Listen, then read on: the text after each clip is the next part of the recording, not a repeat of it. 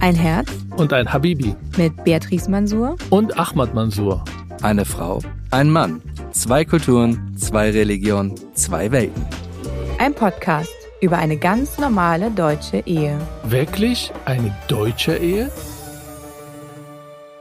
Wir wollen hier über binationale Beziehungen sprechen, über unser Leben, unser Alltag als binationales Paar.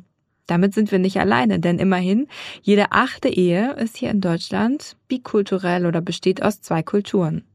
Wir wollen ganz persönlich über Vorteile, Vorurteile und Herausforderungen sprechen. Aber erstmal uns vorstellen, wer sind wir? Ich bin Ahmad. Du bist meine Frau Beatrice. Wir sind seit acht Jahren verheiratet. Genau. Stimmt. Und jetzt stellen wir uns vor. Richtig. Warum sollte es die Leute draußen überhaupt interessieren, zwei Menschen über ihre Ehe reden zu hören? Wir glauben, das konnte die Leute interessieren. Wollen wir vielleicht ein kleines Spiel machen dazu? Bitte. Wir haben Karten vorbereitet, natürlich. Und da stehen. Äh, Aber bitte jetzt Worte nicht, ich drauf. muss jetzt rausfinden, was du magst und äh, Sachen über dich. Also jeder erzählt über sich. Wir wollen uns nicht blamieren. Wir sind ja daran interessiert, dass unsere Ehe fortbesteht. Also von daher, Genau. ich erzähle über Ja. mich und du über dich. Ich weiß natürlich viel über dich, aber nicht, was wahrscheinlich auf die Karten steht. Fangen wir an mit was Einfachem. Eine Karte, da steht drauf, geboren an in. Okay, du bist in Schwarzwald geboren, auch wenn du das nicht zugeben willst, am 1.6.1983. Richtig, aber nicht im Schwarzwald. Du warst zwei Tage nach dem Geburt zum ersten Mal in Schwarzwald. Deine Eltern kommen aus Schwarzwald. Genau. Meine Genau. Eltern kommen ursprünglich aus dem Schwarzwald. Meine Mutter ist Schwäbin, mein Papa ist Badener. Aber geboren. Auch binationaler Ehe. Auch eine binationale Ehe, wenn du sie fragen Der, würdest, auf jeden der Fall. andere Art. Mit Migrationsgeschichte, denn sie sind aus dem geliebten Schwarzwald weggezogen nach Südhessen und dort bin ich geboren in Darmstadt und habe mich auch selber eigentlich immer als Hessin vorgestellt, zum großen Leidwesen meiner Mutter, denn sie wollte kein hessisches Kind haben, sondern lieber ein schwäbisches. Deshalb muss sie mich mögen, weil ich sage immer, wenn ich dich vorstelle, meine Frau ist aus dem Schwarzen Wald. Das freut sie auch sehr. Genau. Aber du bist wo geboren? Du kommst aus Tira in Israel, aber du bist nicht in Tira geboren. Da gibt es nämlich kein Krankenhaus, sondern du bist in Quasaba geboren. So steht auf dem Pass, genau, weil wir ein kleines Dorf sind. Damals, als ich geboren war, war Tira so um die 10.000 Einwohner. Es ist eine kleine sunnitische Stadt Mitte im Israel, arabische Israelis. Meine Eltern sind einfache Menschen, meine Großeltern sind Bauern, mein Vater hat gearbeitet, meine Mutter ist Hausfrau und ich wohnte in Tira, geboren bin ich aber in der nächste jüdische Stadt, fünf Kilometer entfernt, in ein Krankenhaus namens Meir.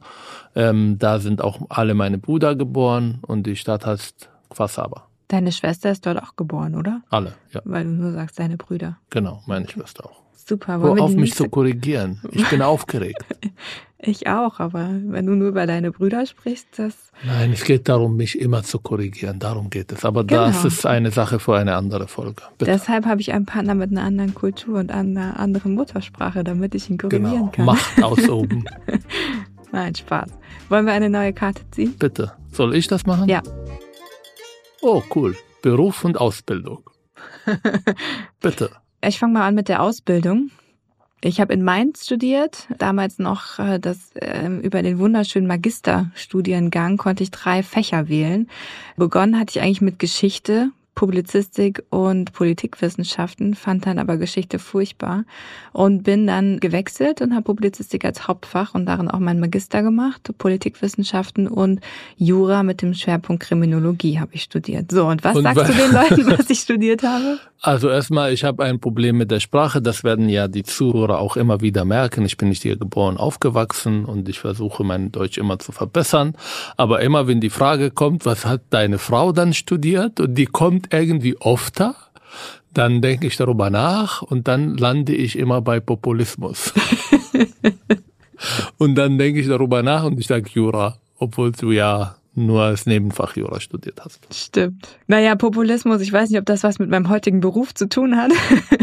Die einen würden vielleicht sagen ja, die anderen nein. Ich bin Geschäftsführerin von unserer gemeinsam gegründeten Initiative, die Mansur-Initiative für Demokratieförderung und Extremismusprävention. Und das ist auch noch ein Thema für sich, dass wir nicht nur geheiratet haben, nicht nur zusammenleben, nicht nur Paar sind, sondern auch zusammenarbeiten. Richtig. Und das lief am Anfang wirklich schrecklich. Aber dazu vielleicht eine andere Folge. Aber wir haben dazu gelernt. Unsere Tochter sagt immer, du bist der Chef und ich bin die Chefin. Ich bin Diplompsychologe, habe in Israel Psychologie, Soziologie und Philosophie studiert, abgeschlossen mit Bachelor, irgendwann ausgewandert, Deutsch gelernt an der Humboldt-Universität, dann Diplompsychologie abgeschlossen in Organisationspsychologie und klinischer Psychologie und arbeite seit 2007 eigentlich in diesen Jugend Jugendarbeit, vor allem zu Themen Islamismus, äh, Gleichberechtigung, Unterdrückung im Namen der Ehre, Antisemitismus und äh, wir haben uns ja 2010 kennengelernt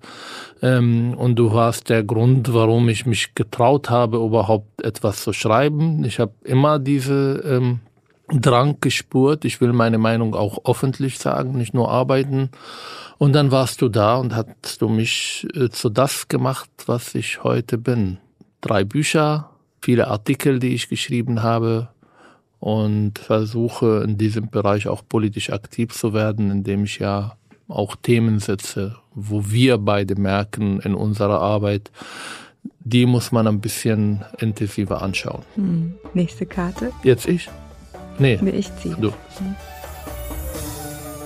Sehnsuchtsort. Willst du anfangen? Nee, fang du, mach du mal weiter, dann mache ich den nächsten Sehnsuchtsort. Geht auch um Essen, zwei Laden in dieser kleinen Stadt, Tira. Beide kennst du.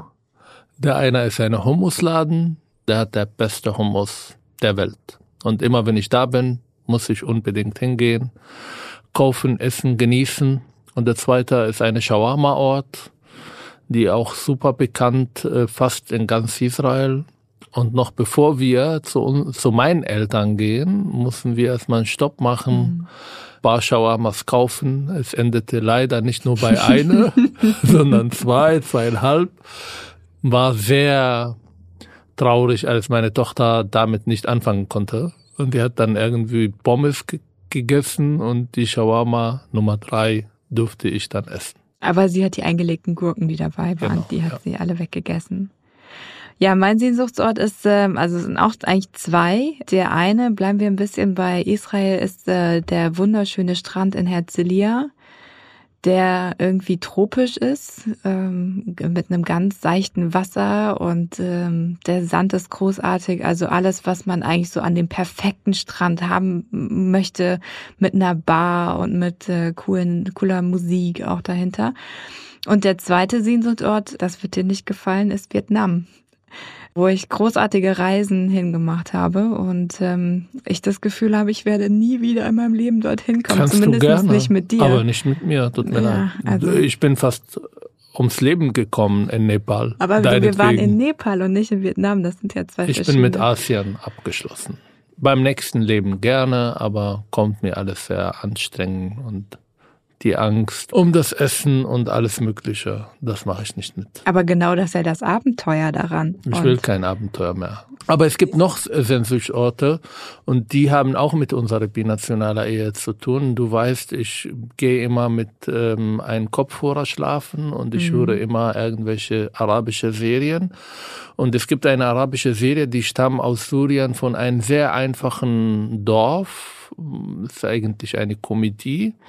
Aber ich liebe diese Serie, weil sie erinnert mich an Tira der 80er Jahren. Als Kind mit ganz vielen Feldern, wo man einfach äh, barfuß auf der Straße Fußball spielen konnte, wo, wo ich mit meinen Großeltern immer wieder gestritten, weil ich äh, bei denen gespielt habe und sie wollten ihre Ruhe. Also diese Dorf, der eigentlich, wo Technik nicht gibt, wo nur ein Fernsehsender gibt, wo die Leute sich gegenseitig kennen, wo sie in sehr einfachen, aber sehr glücklichen Zustand und äh, Leben einfach leben. Und dieser Ort gibt es wahrscheinlich nirgendwo in der Welt, vielleicht in Asien irgendwo. Aber das vermisse ich immer wieder. Hm. Machen wir die nächste Karte auf. Hobbys. Ist bei mir einfach. FIFA spielen, würde ich sagen, oder? Ja. Playstation spielen, aber neu entwickelt. Also wenn du mich diese Frage jetzt als Kind gestellt hast, was ja Standardfrage hier im Westen, was Hobbys? Ich habe Hausaufgaben gemacht und dann musste ich meine Eltern irgendwo auf den Feldern arbeiten. Ab und zu Fußball gespielt, aber das ist jetzt nicht irgendwas, was ich ausgesucht habe. Hm. Es gab Ball und wir haben gespielt. Klingt nach einer traurigen Geschichte, wenn du das so erzählst. Also meine Hobbys sind sehr vielfältig und haben eigentlich fast alle mit Bewegung zu tun. Ich habe ganz viel Sport gemacht und als Kind meine Eltern haben beide Vollzeit gearbeitet und dann hat meine Mutter für uns gute Nachmittagsprogramme organisiert. Das hatte dann hat darin gemündet, dass ich jeden Tag einen anderen äh, Verein und eine andere Sportart gemacht habe. Ein Programm, es war klar strukturiert. Ich wusste, wo ich hingehe und dazwischen hat mir sehr große Freude gemacht. Ich war ganz lange beim Chor und habe Kindersingen gemacht und ähm, ja, bis ich glaube ich in die Pubertät kam und es dann irgendwann ich glaube, so mit 16, 17 habe ich aufgehört. Ja, ansonsten ganz viel Sport. Das hat sich auch bis heute gehalten. Mach ich, ich bin bei Programme gerne. stehen geblieben. Bei Programme? Ja. Hast du den Rest nehmen nicht zugehört? Nee, doch, aber es interessiert mich, weil ich denke, ich habe meine Mutter gesagt damals immer wieder, Mama, ist mir langweilig. Sie war am Kochen, bisschen überfordert, zwei kleine Kinder und ihre Antwort war, geh auf der Straße, spiel auf der Straße, was willst du von mir? Der Unterschied war, dass meine Mutter halt eine Stunde Fahrzeit entfernt war von uns Kindern. Also das heißt, sie wollte schon wissen, dass wir gut versorgt sind, dass wir sozusagen in einem Rahmen uns bewegen, der irgendwie, ich sage jetzt mal, geordnet oder sicher auch ist und dass wir nicht auf dumme Ideen kommen. Und äh, genau. das ich war kam auch auf viele dumme Ideen. Aber das ist auch etwas für eine andere Folge. Mein Abenteuer als Kind. Du, du machst viele Cliffhanger auf dieses Mal. Nächste Karte. Serien, Bücher, Kindheitserinnerung. Das ist eine komplizierte Kategorie, also bei, weil es sind bei total Serien viele. sind wir gleiche, gleiche Meinung, weil wir gucken sie ja seitdem wir uns kennen, alle gemeinsam. Aber mit welchen Büchern bist du groß geworden? Seitdem ich lesen konnte, habe ich ganz, ganz viel gelesen. Ich hatte immer am Abend, äh, war das Ritual, dass ich noch eine halbe Stunde lesen durfte im Bett und dann heimlich weitergelesen habe, nachdem meine Eltern mir eigentlich gute Nacht gesagt hatten. Und hatte dann einen riesen Stapel Bücher und das also ich habe bestimmt die in einer Woche irgendwie zwei Bücher gelesen. Und Hanni und Nanni waren so in dieser wirklich Kindheitsphase total weit vorne. Fünf Freunde von Enid Blyton äh, habe ich auch gelesen und hatte ähm, auch alle Bücher. Aber ich glaube die Geschichten kennst du noch nicht mal oder? Ich habe keine Bücher gehabt Hause. Wir haben Kartons geguckt also im Fernsehen gab es äh, zwei Stunden, wo man halt auf Arabisch irgendwelche Serien sehen konnte, meistens Tom und Jerry und noch irgendwas anderes. Aber wir haben keine Bücher, vor allem keine Bücher für Kinder. Wir haben ein paar politische Broschüren gehabt, aber Bücher, Kultur, dass man einfach nur irgendwie Bücher liest oder dass ich meinen Vater oder meine Mutter beim Lesen gesehen, das habe ich viel später entdeckt. Ich habe die Zeitungen entdeckt und habe angefangen, dann jeden Tag irgendwie ähm, Zeitung zu kaufen. Manchmal sogar waren wir so arm, dass mein Vater die Zeitung von gestern sozusagen umsonst bekommen, umsonst bekommen hat und dann durfte ich das lesen. Ähm, und mein erstes Buch habe ich mit 18, nachdem wir die Schule, mit der Schule fertig war. Und in der Schule habt ihr keine Bücher gelesen? Hm. Also wir haben unsere äh, so Schulstoffbücher, aber das waren keine Geschichten. Es waren halt ähm, Biologie, Chemie, Englisch, Geschichte, aber so ein Buch, vor allem Sachbuch über ein bestimmtes Thema, habe ich vorher nicht gelesen. Mein erstes Buch war ein Roman, ähm, als Nietzsche weinte, mhm. über Psychologie. Und danach habe ich dann diese Leidenschaft für Bücher entdeckt und habe angefangen, vor allem auf Hebräisch zu lesen. Also das gab auch mhm. ganz andere äh, Möglichkeiten. Die arabische Bücher, die in der Moschee waren oder so, es war halt, es ging um Koran. Ach so, ja, Koran habe ich natürlich gelesen, aber äh, das, das wichtigste Buch. Genau. aber voller guter Geschichten. Ja. nee, später habe ich Literatur total, also auch da, es ging weiter. Also das, was ich gesagt habe, das war so im Alter so von elf bis 14 vielleicht, würde ich sagen. Und dann später, ich habe ähm, ja, Faust geliebt und Goethe. Ich habe total viel, ich hatte so ein Gedichtband von Goethe, den habe ich irgendwie nachts rausgeholt und habe den gelesen und habe da angefangen, selber Gedichte schreiben zu wollen und habe die dann, das war so eine Phase mit 18, hatte ich so ein großes Buch und habe ich angefangen, selber irgendwelche Texte zu verfassen und habe die dann anderen Leuten vorgelesen und so und habe mich dann wirklich äh, zugehörig dem Volk der Dichter und Denker mhm. gefühlt. Ich habe auch Gedichte geschrieben, aber die haben niemanden begeistert in oh. meinem Umfeld. Schade. Kindheitserinnerung. Hm. Was erinnerst du dich von deiner Kindheit? Etwas Schönes, etwas Ausprägendes? Super viele Erinnerungen. Also ich kann mich sehr weit zurückerinnern. Also meine ersten Erinnerungen sind so mit drei, als wir umgezogen sind, von dem Nachbardorf im Grunde genommen nur drei Kilometer weitergezogen. Aber das war sehr einschneidend. Daran erinnere ich mich sogar noch ähm, ganz gut. Und dann ganz viele Urlaube, die wir gemacht haben, weggefahren sind, viel nach Frankreich ähm, in den Urlaub gefahren Ich habe in Gaza meinen ersten Urlaub gemacht. Und meine Tante oh. ist fast von einem ganz hohen irgendwie äh, äh, Platz äh, runtergefallen. Und die hat meine Mutter irgendwie in allerletzter Sekunde gerettet. Das ist eine meiner ersten Erinnerungen. Klingt nach Abenteuer. Mhm. Willst du deshalb keine Abenteuer Und? Da, um das jetzt vorurteilvoll zu machen, mhm. meine erste Erinnerung sind von der Feiertage. Also Geld zu bekommen von ganz vielen Onkels, Großvater, Tanten und meine Eltern mit diesem Geld irgendwo dann auf der Straße zu gehen. Und da gab es ganz viele so Kleinladen wir haben die besten Kleidung gehabt, die wir ja vor einen Tag vorher gekauft haben. Wir haben Süßigkeiten und in diesem Laden haben wir dann Waffen gekauft, also Spielwaffen und dann haben wir Krieg gespielt miteinander und zwar von morgen bis abends. Und man kam rein in diesen Dorf und dachte, es ist Bürgerkrieg, ähnliche Situation gerade da, aber es waren Kinder, die alle Krieg gespielt haben.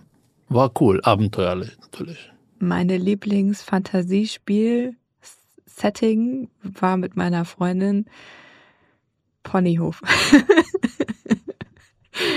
Aber ich glaube jetzt, damit die Leute nicht denken, wir unterstützen hier rassistische Bilder, das sind nur meine Erinnerungen und die sind natürlich nicht zu verallgemeinern. Und ich glaube, wenn wir mit deinem Bruder über seine Erinnerung mhm. ähm, sprechen, dann werden auch ähnliche, vielleicht nicht Waffen, aber. Doch, er hat auch viele Waffen gehabt. Ja, also. Toll. Genau, ich bin also. auch mit Brüdern aufgewachsen. Vielleicht das für die Zuhörerinnen und Zuhörer. Ich war die einzige, das einzige Mädchen in der Familie. Deswegen vielleicht war es sehr ausgeprägt, dass ich Barbies und den Ponyhof so toll fand, ähm, um das Kontrastprogramm sozusagen zu stellen. Aber ähm, ja, mein Bruder war ganz früh und ganz lange Ritter und auch sehr ausgeprägt mit äh, seinem Holzschwert unterwegs und auch nachher Cowboy und äh, viele Pistolen, die es bei uns zu Hause gab. Also ganz so Bullabü-mäßig ist es dann auch nicht gewesen. Genau. Nächste Gut. Kategorie? Ja. Lieblingsessen. Habe ich schon beantwortet eigentlich. Hm. Shawarma und Hummus. Und bei Aber, mir ist, ja, bitte. sag. Ich wollte sagen, dass ich Bauchschmerzen davon bekomme mittlerweile. Ja. Wahrscheinlich auch eine Art von Integration. Traurig. Mit meinem Lieblingsessen kannst du gar nichts anfangen. Ich habe zum Glück unsere Tochter infiziert damit und bin ganz glücklich. Und wenn du nicht da bist, dann ist das immer das Essen, was wir auf jeden Fall als allererstes machen. Also wenn wir gemeinsam alleine Abendessen ohne dich sind, Pfannkuchen, genau. Ja, und ich ja. bringe immer 30 Kilo Essen aus Israel mit, mhm. was meine Mutter meistens für mich, für uns gekocht hat. Und leider ist wegen Corona der Tiefkühlschrank leer. Nächste Kategorie? Wir sind Ach fertig. So. Ah, super. Kennen uns jetzt die Leute? Sie kennen zwei Personen, was hat das aber bitte mit binational zu tun? Ja, gute Frage. Wo hast du das Gefühl, dass wir unterschiedliche Kulturen sind? Also ich muss dir ehrlich sagen, in manchen Sachen bin ich mir nicht sicher, ob das Persönlichkeitsdinge sind oder weil du ein Mann und ich eine Frau bin oder ob äh, Unterschiede wegen der Kultur sind. Und ich glaube, manche Dinge, die wir als sehr unterschiedlich erleben, das ist schon eine Mischung davon. Und wo ich finde, dass es sehr unterschiedlich ist, ist tatsächlich, wie man isst. Also das Essen, um jetzt mal mit den ganz leichten Sachen anzufangen, dass der Tisch total voll sein muss. Also du möchtest, dass die Tischplatte am besten nicht mehr sichtbar ist, dann hast du das Gefühl, es ist genug da und die muss auch immer was übrig bleiben. Und da bin ich genau das Gegenteil. Also eher, okay, wir machen so viel Essen, wie wir, also wir bereiten so viel Essen zu, dass wir auch tatsächlich alles essen können. Vielleicht und dass für man den dann nächsten Tag trotzdem noch ein bisschen. hungrig Nein, überhaupt beendet. nicht. Nee, du glaubst Doch. nur, wenn die Schüssel leer ist, dass dann dein Bauch auch noch leer ist. Aber das ist, glaube ich, ein Trugschluss. Und Aha. aha. Das ist, glaube ich, einer der großen Unterschiede zwischen den beiden Kulturen. Das haben wir sogar Freunde aus Israel, mit denen haben wir über das Thema gesprochen und die sind auch binational, beide jüdisch. Einer ist aber so europäisch-jüdisch und äh, ähm, die andere ist aus dem arabischen Raum. Und diese wenn man jemandem einlädt, dass es genug Essen da ist, dass der Gast nicht nochmal nach noch eine Portion fragt, ist Grundlagen. Das ist so wichtig. Und bei euch, wenn ich jetzt verallgemeinern oder wenn ich zum Beispiel bei deinen Eltern, dein Vater kocht großartig, aber man muss immer um zweite oder dritte Portion fragen. Und das ist unangenehm, weil ich kann ja nach einem Mal fragen, beim zweiten Mal ist schon so, dass ich natürlich irgendwie sagen muss, nee, ich bin schon satt. Und das ist, das ist wirklich einer der großen Unterschiede. Aber ja, und das ist auch eines der größten Missverständnisse, finde ich. Weil wenn du bei jemandem Deutschen zu Gast bist, dann möchte man als Gastgeber seinem Gast alles so machen, dass es für ihn in Ordnung ist oder dass es recht ist, ja. Und ich möchte nicht meine Gäste aufzwingen oder meinen Nein, Gästen nein. aufzwingen, dass sie mehr essen, sondern es geht darum, du sagst, was ich frage dich. Doch, es geht du, darum, dass sie mehr möchtest- essen, dass sie satt sind und dass sie. aber nicht, dass sie vom Tisch rollen und nicht mehr atmen Doch. können. Nein. Doch.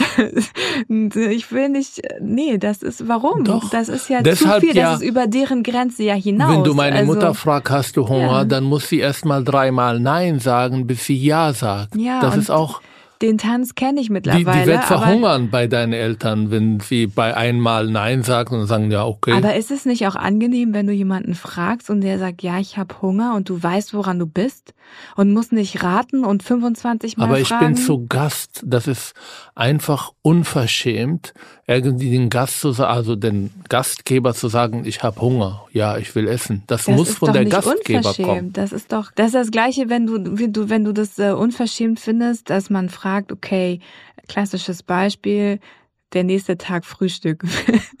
Wie viele Brötchen möchtest du essen? Woher soll ich das wissen? Einen Tag vorher. Weil du immer gleich viele isst. Und als jemand, der Nein. dich nicht kennt, zum Beispiel, weiß nicht, ob du fünf Brötchen isst oder ob du zwei Brötchen isst, ob du überhaupt Brötchen isst oder ob du was anderes isst. Ja, aber wenn, wenn ich vor, jetzt in einmal dem einen Gast Kontext- frage. Ja, aber deine, bleiben wir mal bei dem Beispiel. Deine Mutter fragt mich nicht, was ich essen möchte und was ich trinken möchte zum Frühstück, okay? Ich habe bei deiner Mutter noch nie Kaffee bekommen am Morgen. Ich muss immer irgendwo entweder draußen oder sonst Wir wo. haben keinen Kaffee. Ja, eben. Also, aber sie fragt mich auch nicht. Also, sie könnte mich auch fragen, möchtest du einen Kaffee trinken? Also, was trinkst du am Morgen? Dann kann ich sagen, ich trinke das, was du hast. Ist okay. Aber ich kann auch sagen, oh, es wäre cool, einen Kaffee zu haben. Und Aber bist sagen, du einmal bei meinen Eltern nicht wirklich satt auf dem, vom äh, Tisch wir essen, äh, wir kennen dich, auf dem Boden. Ja. Von dem Boden aufgestanden? Ich bin unproblematisch, was Essen angeht. Aha, Alles, okay. was essbar ist, esse ich, ja. Solange es nicht irgendwie acht Beine hat oder so.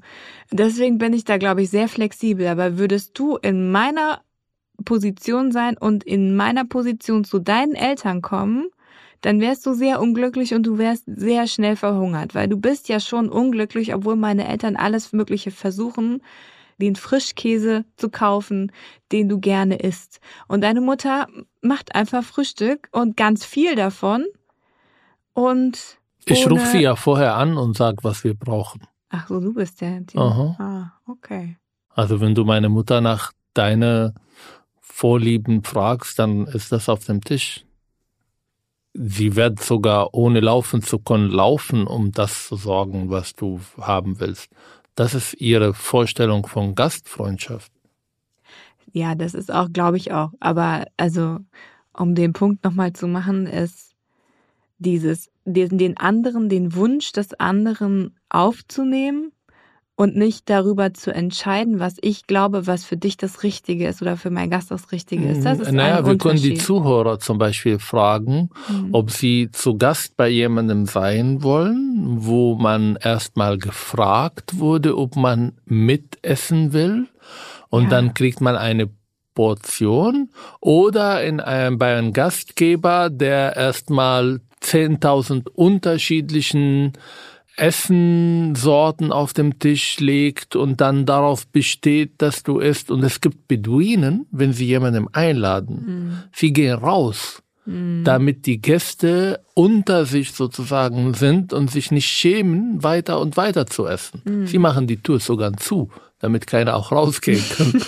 also vielleicht, natürlich ist das sehr unterschiedlich, aber das können die Zuhörer vielleicht entscheiden, was ihnen angenehm ist. Das ist ein, das ist schon sehr unterschiedlich von Kultur zu Kultur. Ja, das ist schon unterschiedlich. Vielleicht ist auch tatsächlich innerhalb von Deutschland, das gibt es sogar auch schon Unterschiede, wie Gastfreundschaft verstanden wird.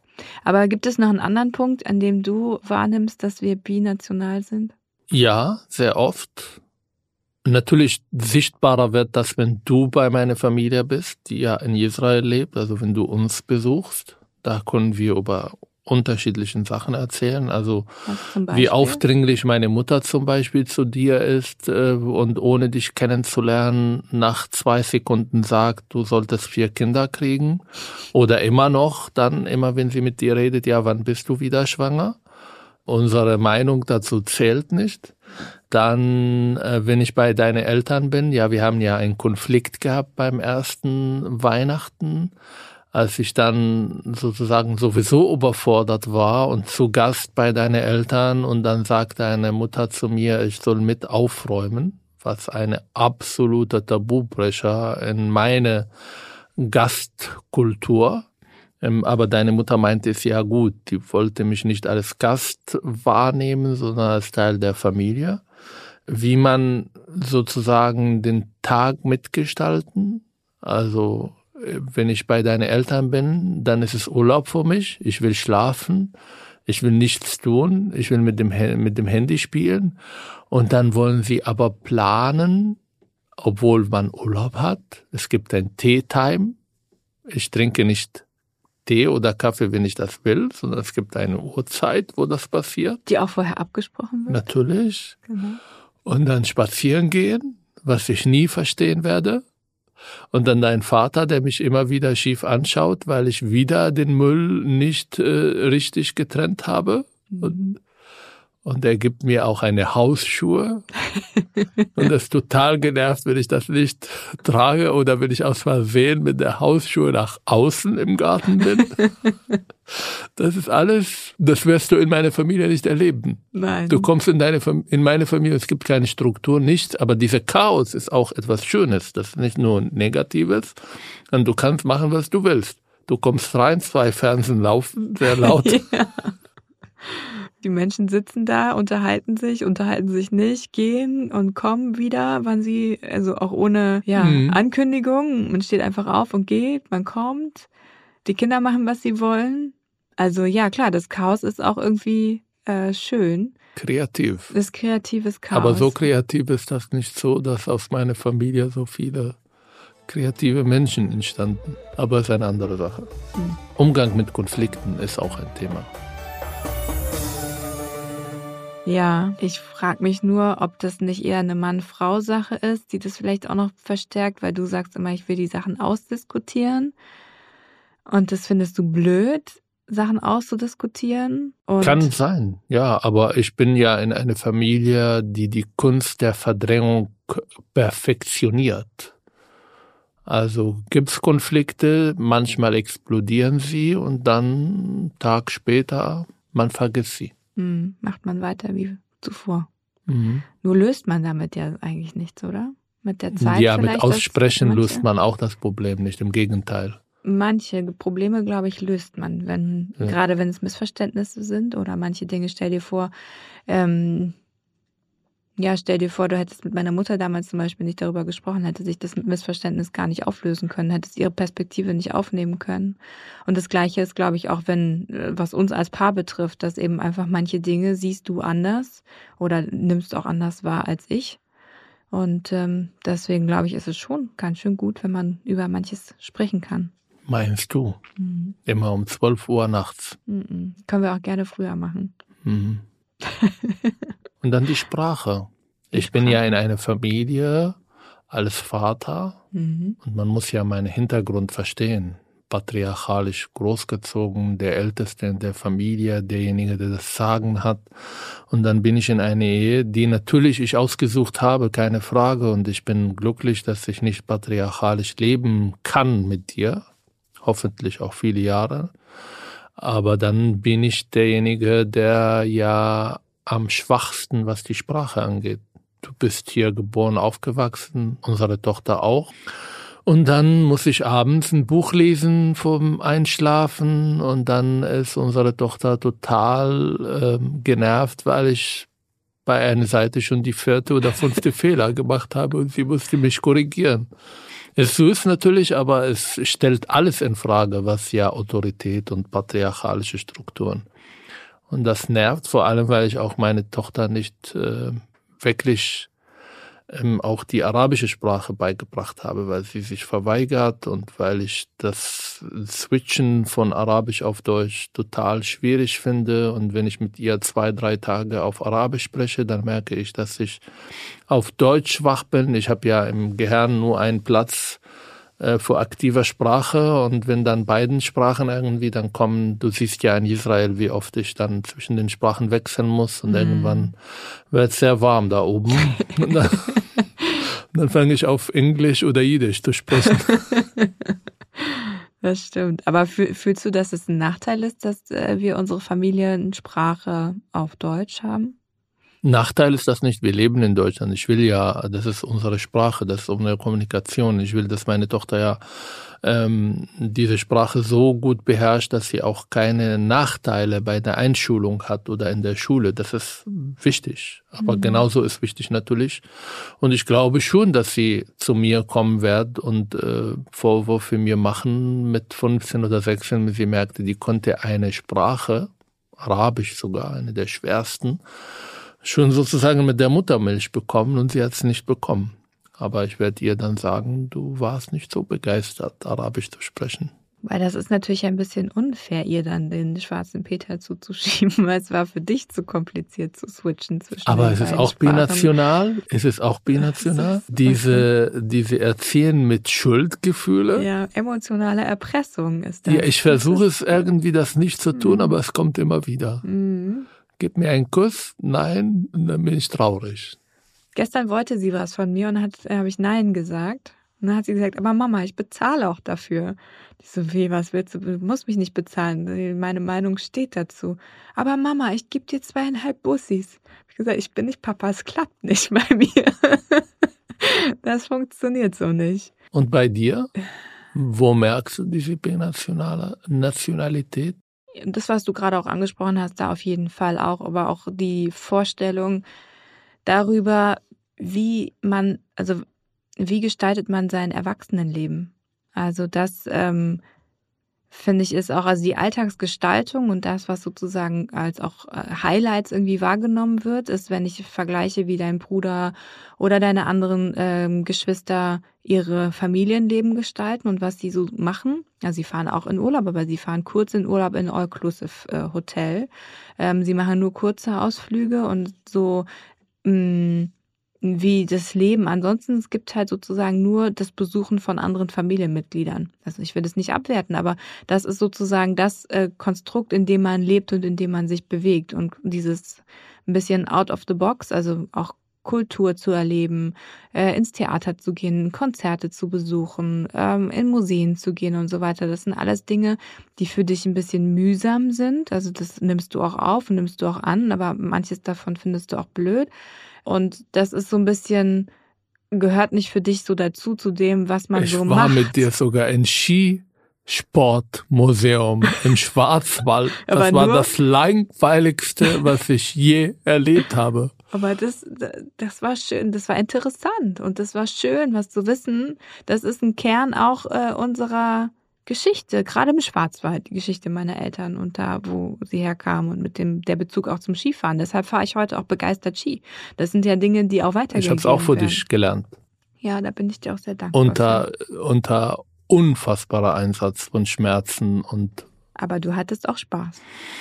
Ja, ab und zu. Aber wir waren in Schwarzwald, ja. ja. Wir waren, unser erster Ausflug war auch in Schwarzwald. Ich habe es auch mitgemacht. Ich bin auch spazieren gegangen in diesem sehr schwarzen Wald und dann hat es geregnet und dann waren wir in einem Restaurant gewittert, gewittert mhm. ja und dann waren wir in einem Restaurant, wo sie nichts gehabt haben, was ich essen konnte. Was kein Restaurant war, es war eine Vesperstube. Also da gibt Ach so, es noch viel schlimmer.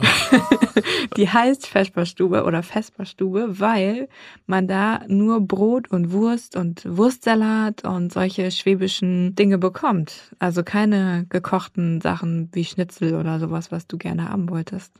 Das war für dich schon ein bisschen schwer. Schwierig, ja. Mhm.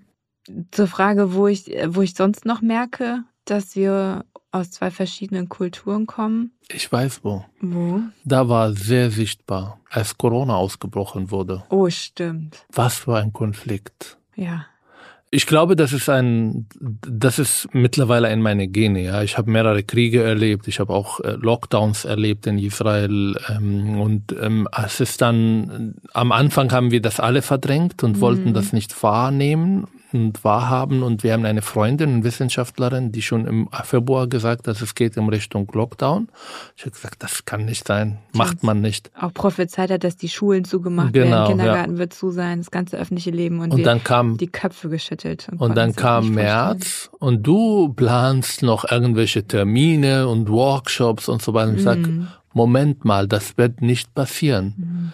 Und dann schalte ich um auf Überlebensmodus. Mhm. Da ist sehr klar, was ich gerade mache. Für den Krieg einkaufen. Mhm. Irgendwie hat sogar eine, eine, eine Kunden bei Rewe gehört, dass meine Tochter sagt, Papa, machen wir jetzt den Einkauf für den Krieg.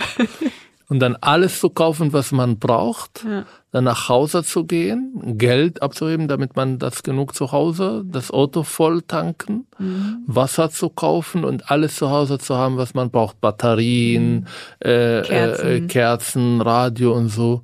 Und du hast, glaube ich, nach dem zweiten Einkauf angefangen zu sagen, ich übertreibe und was sollen wir mit so vielen Sachen hier und Nudel und weiß ich nicht was. Und da zeigt dass du in einer Kultur aufgewachsen bist, wo, und das ist auch gut so, diese Erfahrungen nie da waren. Mhm. Jetzt das erste Mal, dass wir eine Krise erleben, wo man sowas auch lernt und tut. Aber bei mir war das sehr, sehr automatisch. Mhm. Und ich glaube, es wird immer wieder solche Situationen geben, wo aufgrund meiner Ausprägung die Erfahrungen, die ich gehabt habe, ganz anders reagiere. Mhm. Ein Thema zum Beispiel, wie reagiere ich, wenn ich krank werde? Werde ich religiös? Wie gehe ich mit Trauer um? Ich glaube auch bei diesem Thema, um nochmal zurück zu Corona zu gehen, ich hätte erst gedacht, es hat mit dir ganz viel zu tun und mit deinen Ängsten. Und als wir dann mit unseren, äh, in unserem Freundeskreis, wo wir eben auch sehr viele gemischt nationale Paare haben, auch viele, die aus Israel kommen oder ein Partner, der aus Israel kommt. Und da war es äh, interessanterweise genau der gleiche Mechanismus. So, lieber Zuhörer. Rinnen? Ich gendere nicht. Aber, Aber das ist ein Frauen anderes Thema. Du auch an? Natürlich, ja, natürlich. Die sind gemeint, alle. Ja, jetzt haben wir eigentlich ganz viele Themen angerissen, ganz unterschiedlichen Möglichkeiten, die wir auch in der Zukunft äh, sozusagen ansprechen werden, bisschen vertiefen werden. Ähm, ich hoffe, ihr bleibt mit uns. Beim nächsten Mal äh, reden wir über, wie haben wir uns kennengelernt, in welcher Situation waren wir, warum du einen muslimischen Mann bewusst auch gesucht hast und warum ich, habe ich eine deutsche Frau gesucht damals? Also zumindest hast du es mir gesagt damals. Das war dir sehr wichtig, eine deutsche Frau. Ich habe keine Ahnung gehabt, was eine deutsche Frau bedeutet. Ich habe ähm, eine Beziehung gesucht, der ähm, genug stabil bleibt und mir nicht so viele Schmerzen zufügt wie die anderen beiden arabischen Freundinnen, die ich vorher gehabt habe. Wir freuen uns, wenn ihr dabei bleibt, wenn ähm, auch Themenvorschläge von euch kommen. Mhm. Schreibt uns doch eine E-Mail an herzundhabibi.welt.de. Aber auch Kritik, äh, Anregung, vielleicht auch Themen, über die wir Themen, sprechen sollen. Genau, Erfahrungen, die man gesammelt hat. Mhm. Ich freue mich erstmal überhaupt, äh, das wollte ich dir noch sagen, dass du das überhaupt mit mir machst, diesen Podcast. Das ist ja schon auch ein Abenteuer. Ich freue mich genauso, dass du das mit mir machst. Dann freuen wir uns ja beide. Ja, vorerst. Bleibt gesund. Bis zum nächsten Mal. Bis bald.